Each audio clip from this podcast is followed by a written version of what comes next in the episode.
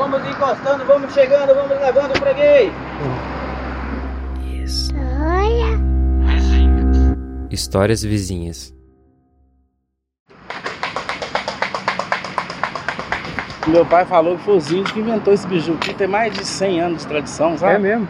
Mais de 100 anos. A minha irmã fabrica e eu vendo. Como é que é o processo, menos? É farinha de trigo, açúcar e água. A massa, é- ela é despeja na forma líquida e sai um por um. Tipo a panquecazinha, só que as formas certas.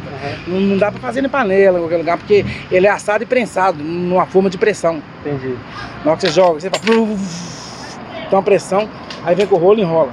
Tem a máquina própria. Tem a máquina própria. Aí dá volta de, de 3, 4 horas pra fazer 30 pacotes mais ou menos. Geralmente eu vendo 30, por, 30 25 pacotes por dia. Aham.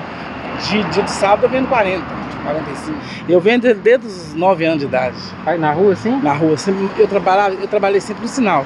Só que com essa pandemia agora, o movimento caiu muito, sabe? Aham. Aí eu peguei a matraca, comecei a andar na- nos bairros também, mas eu fico meio horário no sinal e meio horário na rua. Aí eu não tenho hora pra parar, não, eu tenho hora pra chegar. Eu chego 10 horas, eu posso parar 5, 6, 4.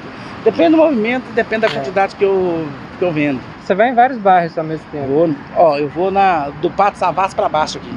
Nó, vai descer. É, Sion também, Aham. eu pego um pedacinho do Sion.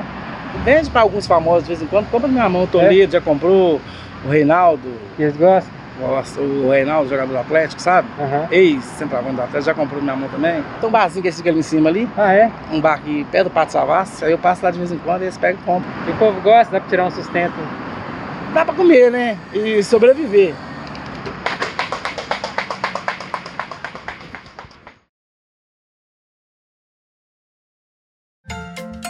Este podcast faz parte do portal Desaprender. Visite www.desaprender.com.br e conheça outros projetos.